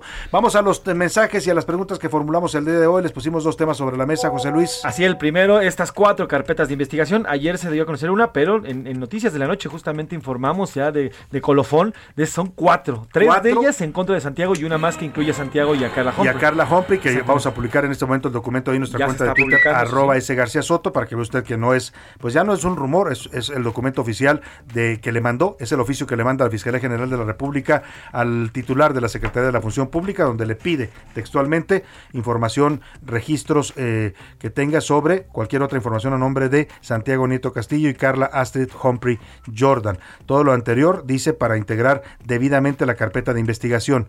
No omito eh, manifestar que incumplir esta solicitud puede ser motivo de sanción o medida de apremio impuesta por la autoridad competente. Es decir, se confirma ya la existencia de una investigación oficial en contra de la pareja que se hizo famosa por la boda allá en Guatemala, el exdirector de la UIP Santiago Nieto y la consejera electoral del INE Carla Humphrey. Vamos a darle más detalles más adelante. Así por lo pronto, La segunda pregunta sobre el semáforo verde en la Ciudad de México y la mayoría del país continúa en semáforo verde a pesar de esta alza de contagios que lo decía Salvador es la segunda cifra más alta en todo lo que va de la En lo que va de la pandemia. en todo lo que apenas estamos comenzando En una de esas vamos a rebasar, o sea, vamos a, va a haber un nuevo récord por lo que se ve, porque decías tú y decía bien José Luis, esto apenas está empezando, ¿eh? Para que veamos cómo va, de qué tamaño va a ser el pico de esta cuarta ola, faltan unas dos semanas, o sea, a finales de enero van a venir todos los contagios que hubo durante las fiestas decembrinas y entonces sí, pues ojalá, como dicen por ahí, Dios nos agarre confesados, ¿no? Dice el presidente mucho, lo está repitiendo también el sector salud, que no hay tantas hospitalizaciones, que hay menos muertes, pero esto apenas está empezando. Ayer decía Tedros Adhanom, el director de la Organización Mundial de la Salud, que esto era un tsunami, que sí está habiendo hospitalizaciones en el mundo, que Omicron sí está matando a personas. Acá en México lo están minimizando, como siempre lo han hecho, ¿no? Dicen que no pasa nada, que todo está bajo control. Ya sabe, ya domamos la pandemia, ya se acabó esto. Puros cuentos. Laura Mendiola, ¿qué dice el público de estas? Eso. Venga. Bueno, pues la verdad es que han llegado, híjole, muchísimos mensajes, a ver si nos da tiempo de leerlos todos. Aquí el primero que dice, todos dicen lo mismo empezando por el presidente, se daban las manos. Es la señora Romero quien nos escribe. Gracias, y dice, una pregunta, ahora, ¿cómo se llamará el señor presidente si no cumple lo acordado? Buena pregunta, ¿qué nombre le gusta? Pues vamos, vaya- vayamos proponiendo, ¿no? ¿Qué nombre le pondría usted al presidente ahora que dijo que si no se resuelve el desabasto de medicamentos, dijo que para estos meses, ¿no? Sí. Si este año no se resolvía, entonces él sí iba a cambiar el nombre. Pues vamos Eso sí calienta. Eso sí Pinocchio, le podrían, le podrían decir algunos. Pinocchio. calienta. Eh, bueno, pues ya que nos manden sus propuestas de nombres. Bueno, también nos escribe Lidia, nos dice, creo que no deben dar bebidas ni alimentos en los vuelos aéreos, menos en los nacionales. Es un riesgo muy alto, vienen de todos los países y sin filtros. Pues de por sí ya no dan nada, ¿eh? Ya le dan unos cacahuatitos ahí y agüita, refresco, lo que, lo que le- es lo que más ofrecen algunas, ¿no? Porque otras ya le venden no. incluso Lo, venden. Y ojo, eh, Salva, eh, Laura, vi- vienen ya de regreso todos los vacacionistas porque este fin de semana ya terminan las vacaciones de fin de año ya formalmente. Entonces, todos los viajeros que vinieron a nuestro país se regresan a sus a sus países, de y origen. pues a ver qué se llevan. todos a ver qué se A ver qué nos trajeron también, Exacto, porque sí, a mí me claro. tocó estar eh, a eh, fin de año antes de Navidad en Puerto Vallarta. Eh, fui a recibir a una persona al aeropuerto, me impresionó. Estuve 20 minutos, 20 minutos, media hora esperando a que llegara la persona que yo iba a recibir. Y en ese rato vi salir un río de gente. Yo calculo que fueron fácil dos mil personas. Gente que venía de Canadá, de Estados Unidos, de Europa, de todos lados estaban llegando, pero así sin ningún tipo como de filtro. Juan por su casa. Llegaban como Juan por su casa a, a nuestro país y bueno, pues eso, como dice José Luis, va a tener también Y esos, esos 2000 seguramente se reunieron en el malecón, allí en Puerto Sí, Vallarta, seguro, al fin de a año, referir el fin de A año. celebrar. Bueno, también nos dice, acá en Tepic también llovió, saludos al equipo, nos escribe Marcia. Muchas gracias, Saludos, Marcia, Marcia. muchas gracias. También Dice, llovió, dice. Hola, buenas tardes. Soy Heriberto. El semáforo COVID es irrelevante. Totalmente. México no es Estados Unidos ni Alemania. México no puede parar. Hay mucha pobreza y desempleo. Se vive al día. Si quieren cerrar el país, digan dónde entregan los cheques. No, nadie está hablando de cerrar la economía, ¿eh? lo que sí se, lo que lo, yo, yo coincido con ustedes, es difícil ya cerrar muchas actividades, pero sí tener que poner cierto tipo de medidas obligatorias, ¿no? Para pues eh, tratar de evitar los contagios, o sea, no porque tengamos necesidad, pues vamos a morirnos todos, total, pues como no podemos parar, pues que se muera la gente, que es un poco la lógica que ha, ha tenido el señor López Gatel, ¿no? O sea, eh, tener economía abierta no quiere decir tener a la gente contagiándose y arriesgándose, puede haber medidas eh, de sana distancia, de, de- de uso de cubrebocas obligatorio, en fin, no sé, se tiene que hacer algo. Que por cierto, Gatel no ha aparecido. Esa gripe le pegó fuerte. Rarita la gripe de Gatel, ¿eh? dijo el ¿eh? presidente que Le no era COVID, que era fuerte. gripe, pero sí, le, sí lo tumbó. Digo.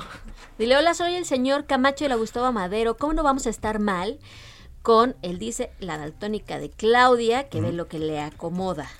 Pues sí, y, ve- y- y- y la, y la jefa de gobierno que además se ha, ha salido experta en colores, ¿no? ¿Te acuerdas cuando hacía el...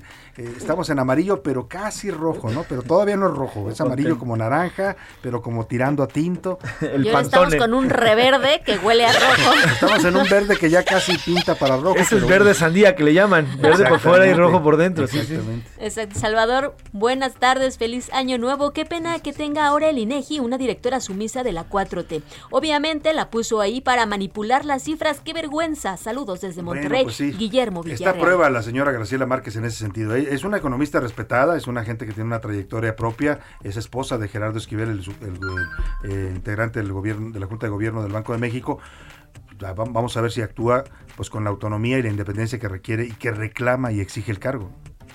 Hola, buenas tardes Salvador y a tu gran equipo de trabajo. Soy Alejandro Amezcua de Ciudad de México y mi opinión es que la verdad a la gente ya le está valiendo porque ya no se cuidan y el transporte público va hasta el tope y todavía van hasta comiendo, sabiendo que aún está la pandemia. Ahí la culpa ya no es del gobierno, sino de la Totalmente. gente que ya no entiende y nosotros pues a seguirnos cuidando. Saludos. Miren, en este espacio nunca hemos sido de los que dicen todo es culpa del gobierno ¿eh? en este tema de la pandemia. Por supuesto que no, el gobierno tiene una responsabilidad que es poner las normas, hacer que se cumpla la ley y marcar las directrices sobre cómo debemos actuar en esta pandemia. Eso, eso lo dice la Constitución, no lo digo yo.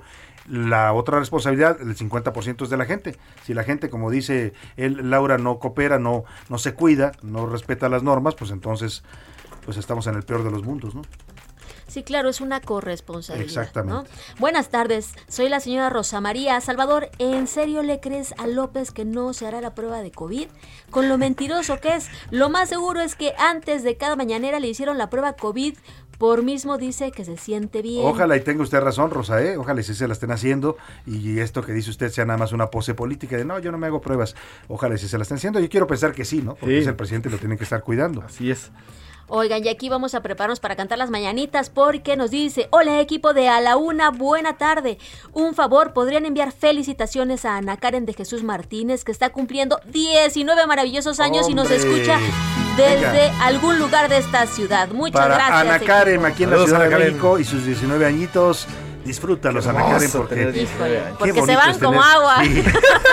Qué bonito es tener 19 años y no vuelven además, ¿no? Y ahora Uno añora. sin llorar, Laura. Uno añora esas épocas. Es que vívelas intensamente, Ana Karen. Muchas felicidades. Hasta la mañana Ahí está. Tan, tan. ¿Qué Laura? Raúl Alvarado dice, tienes razón Salvador, qué ignorancia del Ejecutivo. Saludos a la mejor estación de la Radio Nacional. Ah, Muchísimas gracias. gracias. Saludos Saludos. desde Tijuana. Gracias por Gracias, DJ. DJ. Oigan, pues tenemos muchísimos mensajes, pero también hay También mensajes en Twitter, Correcto. ¿qué dicen en Twitter? Arroba ese García Soto sobre el tema del semáforo verde y otras entidades. El 59.3% dice que no le importa al gobierno y es por eso que ya lo deja en el semáforo que ellos quieren. Y el 31% dice que debe retroceder el color, mientras el 9% dice que sí, que tiene razón y que bueno que siga en color verde. Sobre el tema de la Fiscalía General de la República y Santiago Nieto y Carla Humphrey, fíjate, el 60.3%, es decir, la mayoría, dice que es una venganza del fiscal. Uf.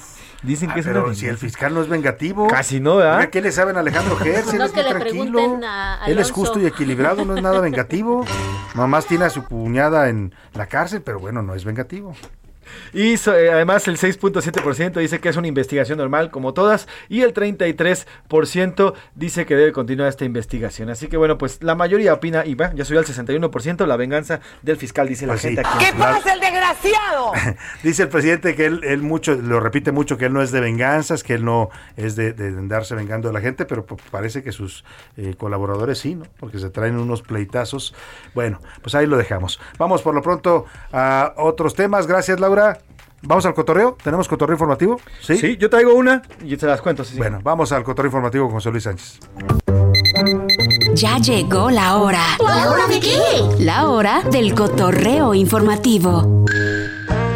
¿Qué nos trajiste, Oigan, José yo Luis? les quiero contar porque los mexicanos vivimos nuestras tradiciones pues en cualquier parte del mundo, no solamente la vivimos en nuestro país. Y esto ocurrió en España. Se trata de un joven que se llama Juan Rodríguez González, el cual se encuentra haciendo una residencia ahí en el, en el hospital, eh, perdón, en el, en el país español.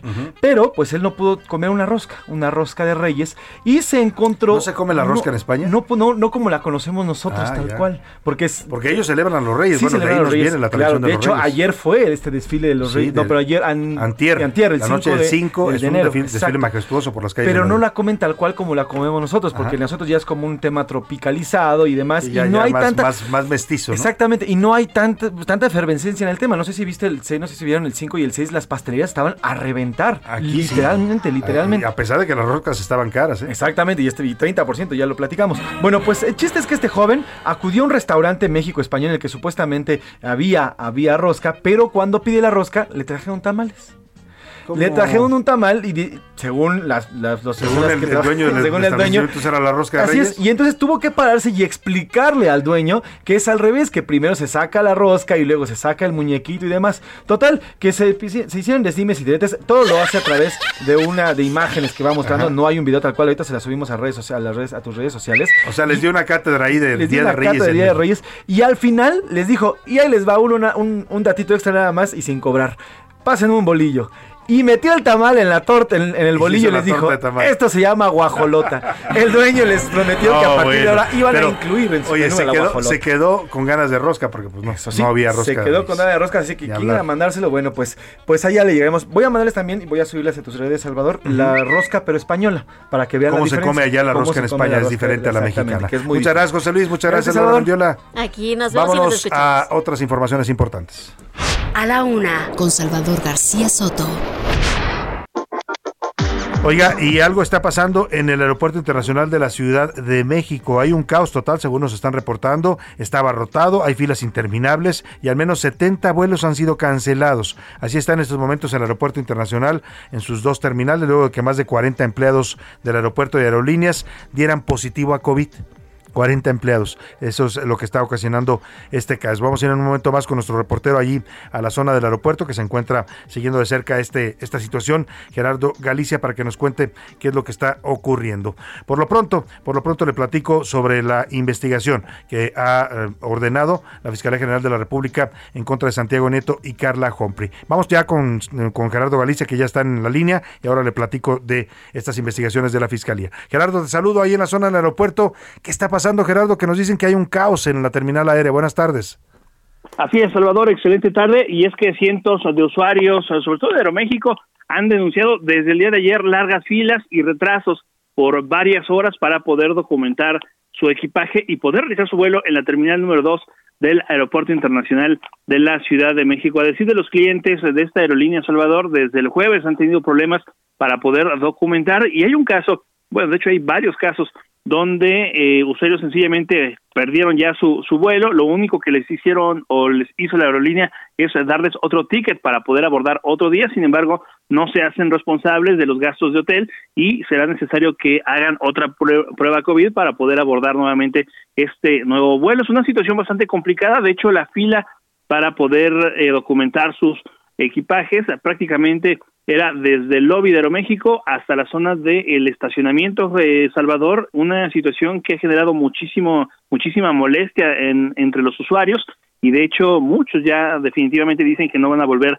a, regresar y realizar un viaje hacia la capital mexicana. Y cabe mencionar que por su parte la Asoci- Asociación Sindical de Sobrecargos de Aviación ha informado que por lo menos 140 tripulantes de esta aerolínea, Aeroméxico, han resultado positivos al COVID, lo que ha provocado incluso la cancelación de vuelos. Y por lo pronto, Salvador, es el reporte. Vaya situación y vaya imagen que se llevan esos extranjeros de México, Gerardo, con este caos que está viviendo la terminal aérea, mala atención, eh, filas interminables. Y bueno, el caso de la pérdida de vuelos o que se cancelen, pues la aerolínea, según la ley mexicana, está obligada a pagarles un día de hospedaje y a darles una compensación económica. Pero bueno, eso dice la ley. En la realidad, a veces los vuelos se retrasan 3, 4 horas y no le dan a usted, vaya, ni una explicación. ¿no? Así están actuando las aerolíneas en nuestro país. Gracias por tu reporte, Gerardo. Estaremos atentos a la situación ahí en el aeropuerto internacional. Esto abarca, Gerardo, finalmente te pregunto, las dos terminales, ¿verdad? Eh, No solo la 1, sino la 1 y la 2. Eh, sí, así es, eh, Salvador. Han habido afectaciones en ambas terminales, sin embargo, donde tenemos las filas larguísimas Ajá. es en la terminal número 2 En la 2. y donde se generan esta problemática. Claro, la de Aeroméxico. Sí, estoy viendo también imágenes en este momento de este caos. Son filas larguísimas y bueno, pues la gente está molesta porque pierden los vuelos por estar esperando a que los documenten. Vaya, vaya situación. A ver, señores del aeropuerto y de la Secretaría de Comunicaciones y Transportes, pues hagan algo, ¿no? Porque no pueden dejar todo en manos de las aerolíneas. Gracias, gracias, Gerardo, por tu reporte. Buena tarde. Hasta luego.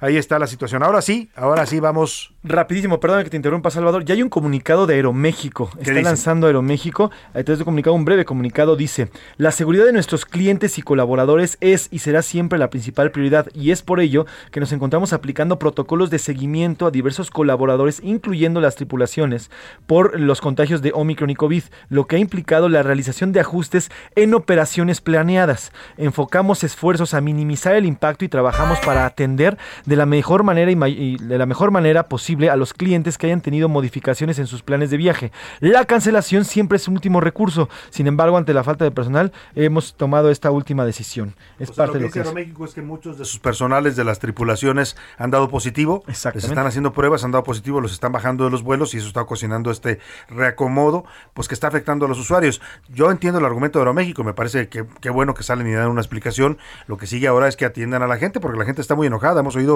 testimonios de gente que dice, me cancelaron el vuelo, no me quieren pagar el hotel, o mi vuelo tiene cuatro horas de retraso y no me han dado pues ni una botella de agua, ¿no? Que es lo que corresponde según la ley.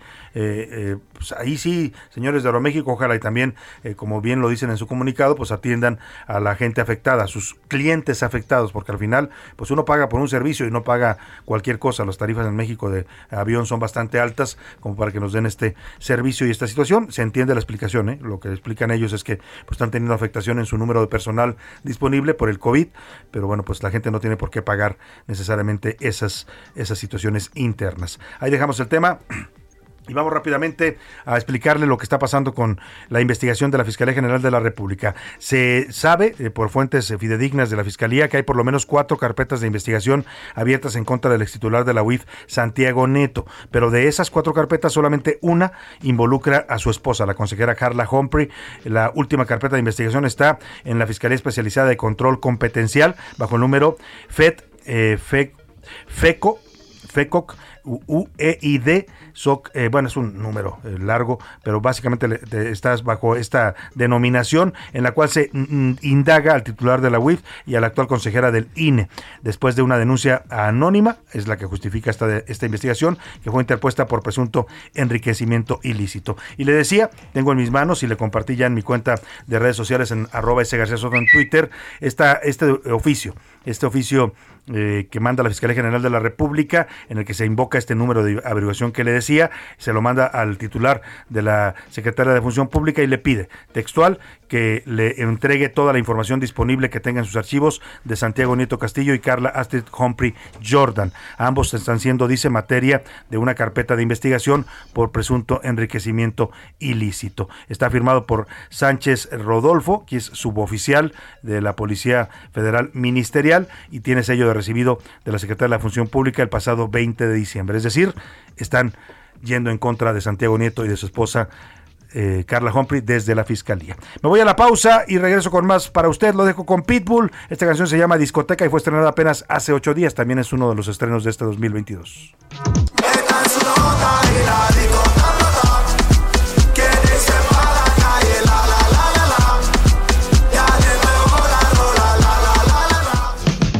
Estás escuchando A la Una con Salvador García Soto. Regresamos.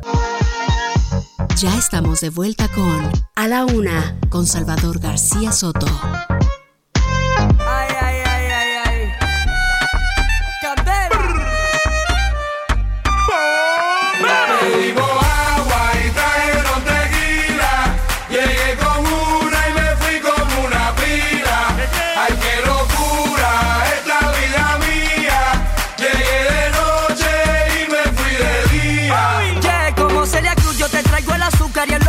También traigo la luca que hoy se despilfarra y se gasta el dinero. El acero de que se convirtió en acero, yeah. Traigan botellas para brindar, que la noche es joven y se hizo para bailar. Ríe que la vida es una y cuando menos espera se puede acabar. Traigan botellas para brindar, que la noche es joven y se hizo para bailar. Traigan, traigan, traigan más botellas que las vamos a bajar. Dos de la tarde con 30 minutos. Estamos regresando a la una con este ritmazo. Se llama Gente de Zona y la canción se llama Qué locura. Es un estreno de este 2022 y vaya ritmo el que trae este grupo que nos pone a bailar. Y bueno, hay que bailar, ¿no? Dicen que bailar siempre es bueno para la salud. El dejar que el cuerpo se mueva, se exprese, también nos ayuda a tener una mejor salud. Y relajante además. Así que súbale un poquito y bailele con la gente de Zona y Qué locura.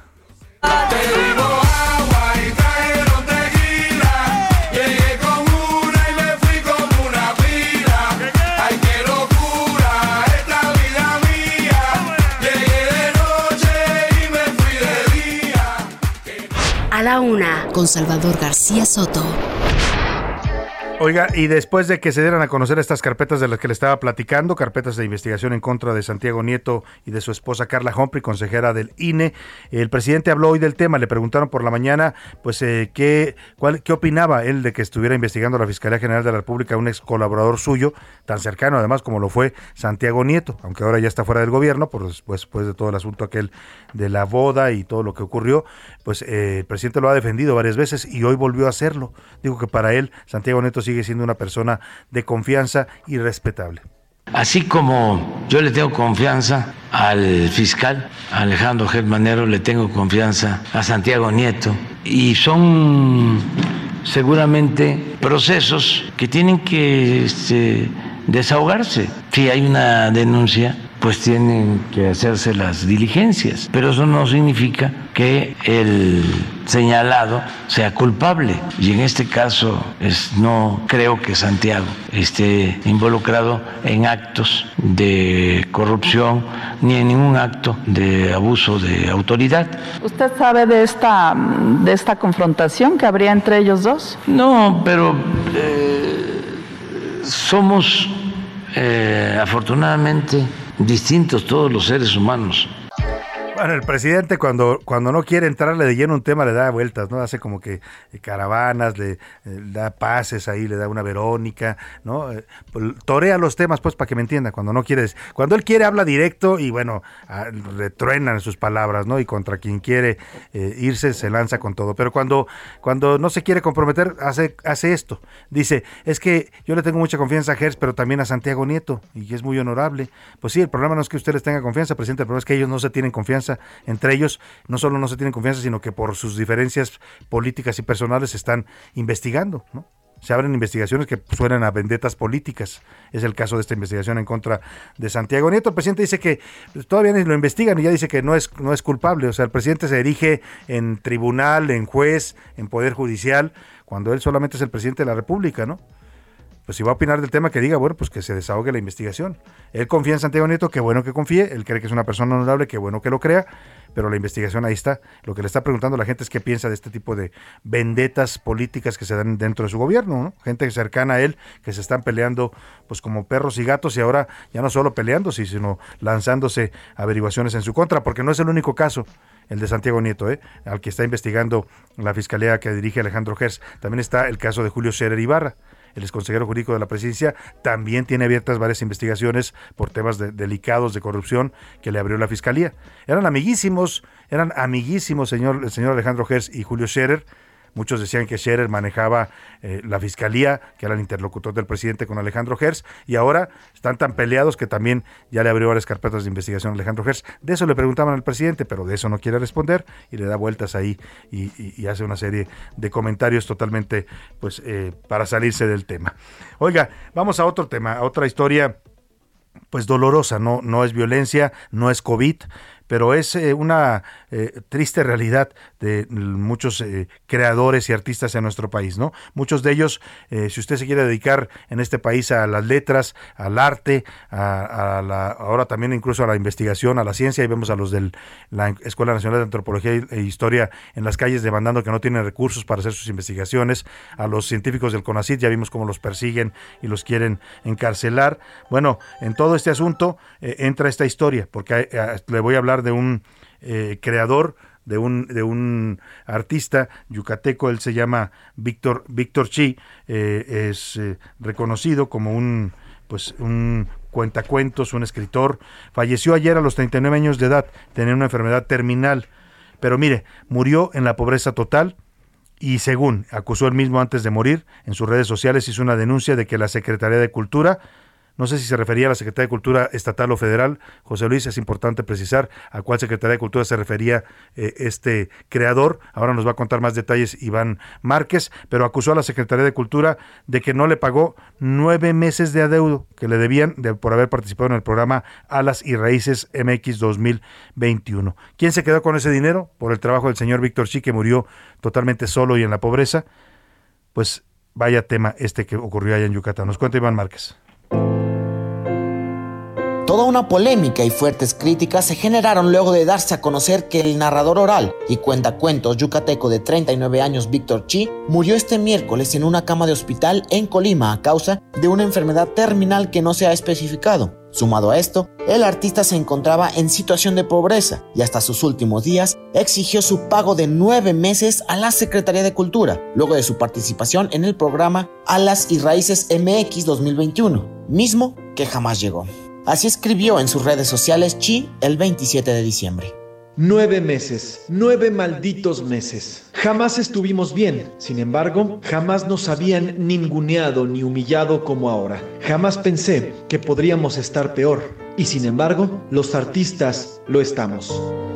Ante este panorama, la comunidad cultural manifestó su descontento y difundió una denuncia pública en la que reclaman a la Secretaría de Cultura el impago a Chi, reconociendo que había maltrato laboral que sufrió este promotor, al igual que todo el gremio artístico y afirmando que hay constantes violaciones de los derechos culturales y exigen un trato laboral digno y justo, pago en tiempo y forma. Mi abuelita, cuando le vio las marcas, le volvió a decir, Te lo dije, Angelito, te lo dije.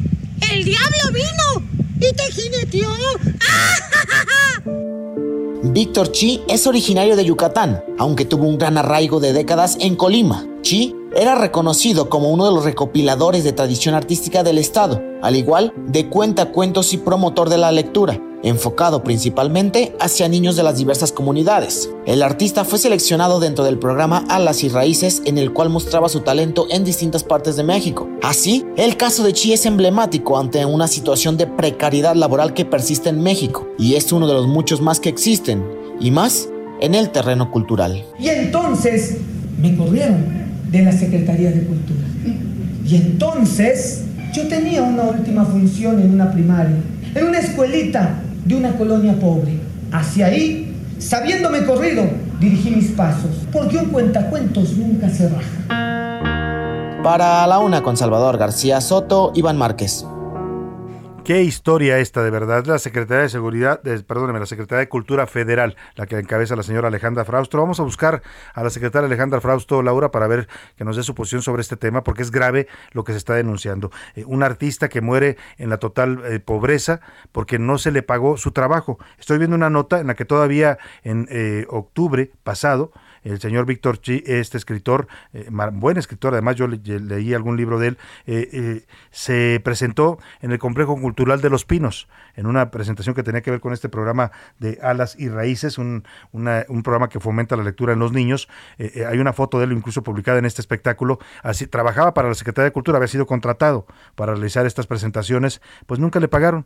Se murió en la pobreza y le quedaron a deber eh, eh, los pagos de la Secretaría de Cultura. Es un buen es un buen reflejo. Hay indignación en la comunidad cultural de México por este caso, porque es un buen reflejo del abandono en el que este gobierno está dejando a la cultura, a la ciencia, pues eh, a todos estos temas que parecen no importar mucho. Ya saben, este gobierno las prioridades son las obras que quiere el presidente, ya sabe usted cuáles son, no tengo que repetírselas, los programas sociales, que la gente le llegue su dinerito en efectivo, porque eso genera simpatías y votos para el partido del presidente, y, y párele de contar. Ya la cultura, la ciencia, pues esas ahí, ahí como se pueda, ahí, ahí que se vayan muriendo de hambre los creadores y, los, y a los científicos los persiguen y los encarcelan. Ahí dejamos ese tema, vámonos a otros temas importantes. A la una, con Salvador García Soto.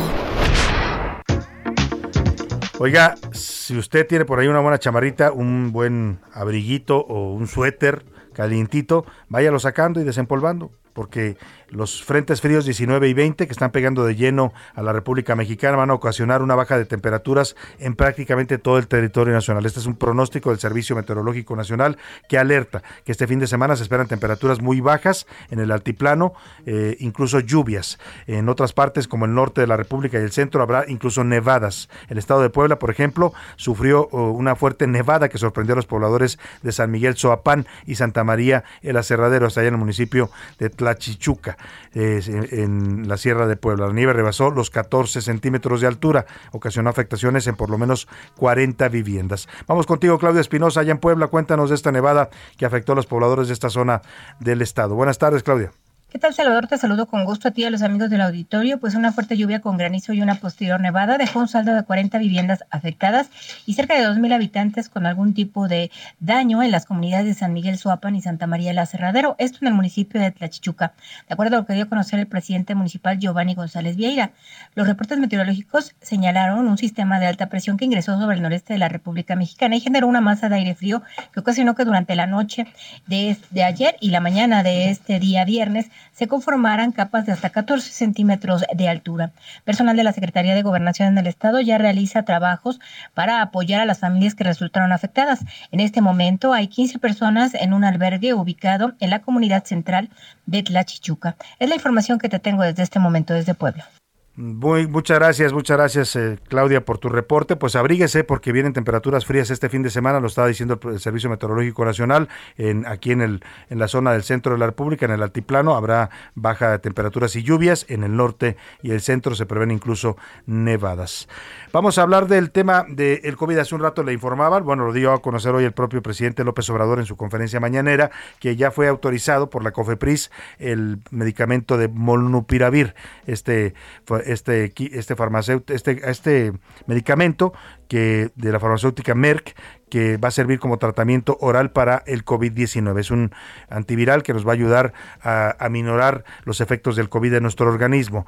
Para hablar de esta medida y también de cómo están observando ellos la cuarta ola de contagios del COVID y qué tanto este medicamento que ya está autorizado en México nos puede servir para pues eh, atenuar los efectos de esta ola. Saludo con gusto al doctor Javier Báez, director médico asociado de virología en MSD México. ¿Cómo está, doctor? Qué gusto saludarlo. Buenas tardes. Salvador, un gusto estar contigo y con todo el auditorio a la orden. Oiga, pues eh, se anuncia ya la, autorización de Cofepris del Molnupiravir. Habíamos conversado con usted hace un par de meses cuando se estaba eh, trayendo este medicamento a México. Hoy ya está autorizado en nuestro país. Entiendo que también ya lo están usando en algunas otras partes del mundo. Eh, platíquenos un poco para que la gente se, sepa qué es el Molnupiravir y cómo va a ayudarnos a enfrentar el COVID.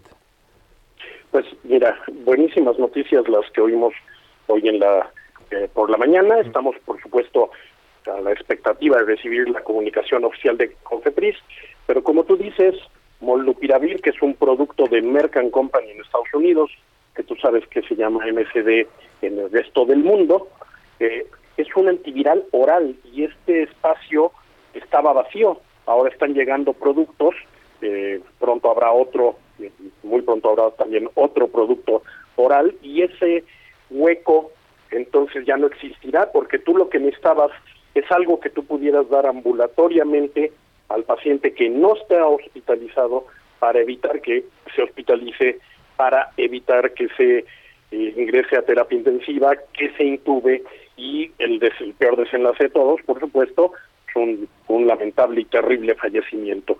Y entonces este producto, como tú dices, ya está aprobado por la FDA para uso de emergencia, está aprobado en el Reino Unido, está aprobado en algunos países de la Unión Europea, lo ha aprobado Australia, lo ha aprobado Japón, lo ha aprobado Israel.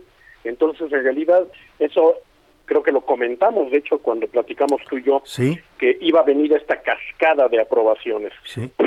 Importantísimo, por supuesto, la reunión con la FDA, la aprobación el 23 de diciembre por parte de FDA, pero vale la pena que el auditorio sepa que se va a aprobar como todo lo de COVID, no es algo que sea solamente para nosotros y para el producto, para Molnupiravir, se aprueba como uso de emergencia. ¿Eso qué implica? Que no habrá comercialización, no habrá disponibilidad comercial y que el gobierno federal es el que va a tener todo el control al 100% sobre el producto. Y lo que va a ser muy importante es que el auditorio esté muy pendiente cuando el producto llegue a México y se empiece a utilizar, cuál va a ser la vía para poder eh, ser candidato, para poder recibir el producto. Seguramente va a requerir la, seguramente la valoración de un médico del sector público que pueda decir este paciente tiene las características porque básicamente el, producto, la lógica sería enfocarlo a pol- población más vulnerable, la población que tiene más riesgo de esto que decíamos. ¿Quién está en mayor riesgo de caer en el hospital, de caer en terapia intensiva, de ser intubado o de fallecer? Y creo que es la lógica Claro. O sea, lo que nos está explicando usted, doctor, es que este medicamento solo será para uso de emergencia en el sector público, no estará disponible todavía en farmacias para cualquier eh, ciudadano que quisiera adquirirlo. Exactamente. Y eso, eh, como te reitero, Salvador, es para todo. Tú ahorita no puedes comprar una vacuna, no Sí. puedes comprar un anticuerpo monoclonal porque esa modalidad de pandemia, de emergencia sanitaria que da origen o da pie a la aprobación de uso de emergencia, implica que solo son los gobiernos. Y es una situación que pasa en todo el mundo. No se puede conseguir comprado en ningún lado del mundo en este momento. Y el riesgo de que se vaya al mercado negro, que ya ve que muchos de esos productos luego circulaban también ahí en, en el mercado negro.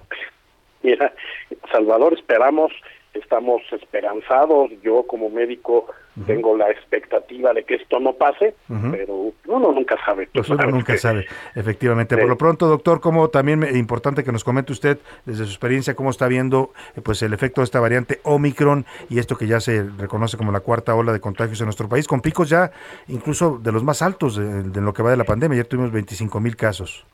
Eh, Ciertamente, y, qué, y qué, qué bueno que me das la oportunidad de tranquilizar a la población. Omicron, Omicron no fue el quinto jinete del apocalipsis que algunas eh, autoridades y algunos expertos mundiales predijeron, que es mucho más contagiosa y eso lleva a un mayor número de casos. Y un mayor número de casos, pues hay más hospitalizaciones y algunos fallecen.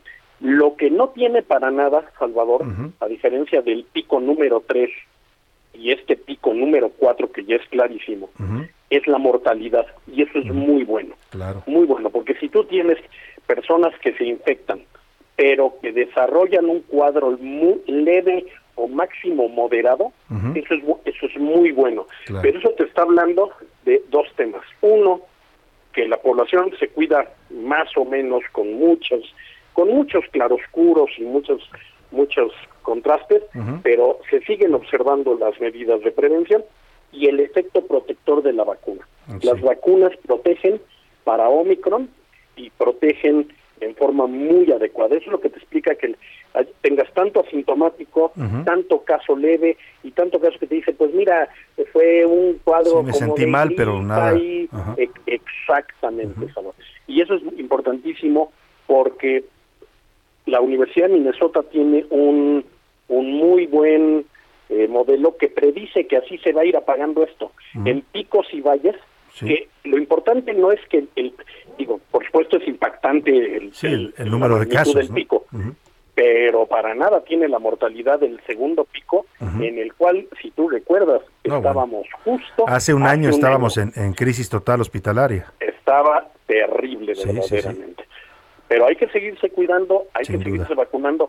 Digo, a todos nos preocupa que haya millones de americanos que ya dijeron que están dispuestos de llegar a las armas antes que vacunarse, Sí, ¿verdad? Pero, sí, sí, eso es lo malo, pero- pues, los antivacunas. y la disparidad en el mundo, Sí. en el mundo con ingresos, eh, con el mundo, en el mundo con posibilidades, es un panorama pues bastante bueno de vacunación en los países muy pobres y las regiones muy pobres y los continentes muy pobres.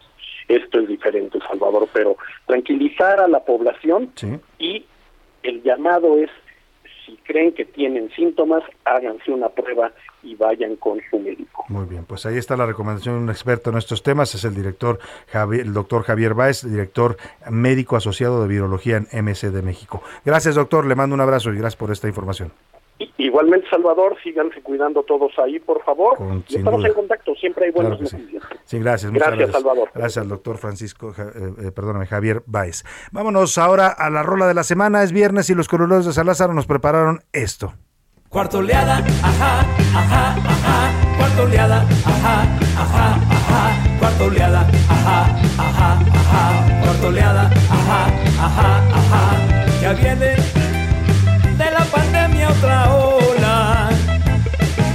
parece que nadie se quiere cuidar. Si quieres andar en bolas contagiosas, es muy tu pelo porque te vas a enfermar. Si sientes que tienes gripa horrorosa, tú debes ya por lo menos que avisar.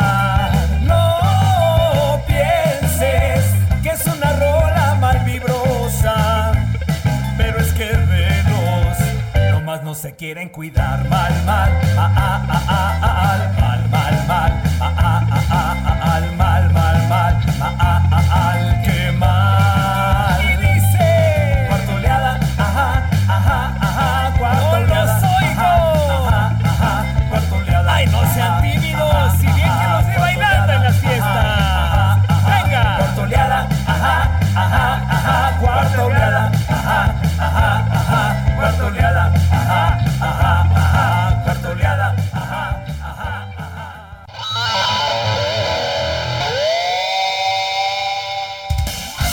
vámonos contigo, Oscar y los deportes. Mi querido Salvador García Soto, ¿cómo estás? Te mando un gran abrazo y por supuesto a las amigas y amigos que nos escuchan en A la Una. Hoy un gran día para ganar viernesito sabrosón. Cuídense mucho, usen cubrebocas, mantengan la sana distancia, sean prudentes. Eh, tengo yo ya la edad suficiente para darles estos consejos tipo He-Man, así que por favor manténganse sanos, protéjanse y protejan a los suyos. Y obviamente, pues bueno, tengo que contarles con respecto a la noticia, Orbelín Pineda, jugador mexicano, es nuevo futbolista del Celta de Vigo. Llega a un equipo donde ya hay otro mexicano, Néstor Araujo, Orbelín Pineda, que fue campeón con Cruz Azul. Fíjate, todavía hasta suena raro decirlo, ¿no? Campeón con Cruz Azul hace poco menos de un año. Y entonces vamos a ver si puede mostrar su fucho, su fútbol. Es eh, un jugador interesante, talentoso. Orbelín Pineda ha dado chispazos también en la selección nacional. Así que vamos a ver si lo puede mostrar ahí en Europa. Ojalá le vaya muy bien a Orbelín Pineda. Siguiendo con el tema pambolero. Bueno, el día de ayer se estrenó pues con todo y todo. Y obviamente esta situación eh, de reprogramaciones dentro de la Liga MX por el asunto contagios COVID y los brotes que han salido en los equipos. Se estrenó ya el día de ayer con el partido entre Atlético San Luis contra Pachuca. Gana Pachuca de visitante 2 a 0.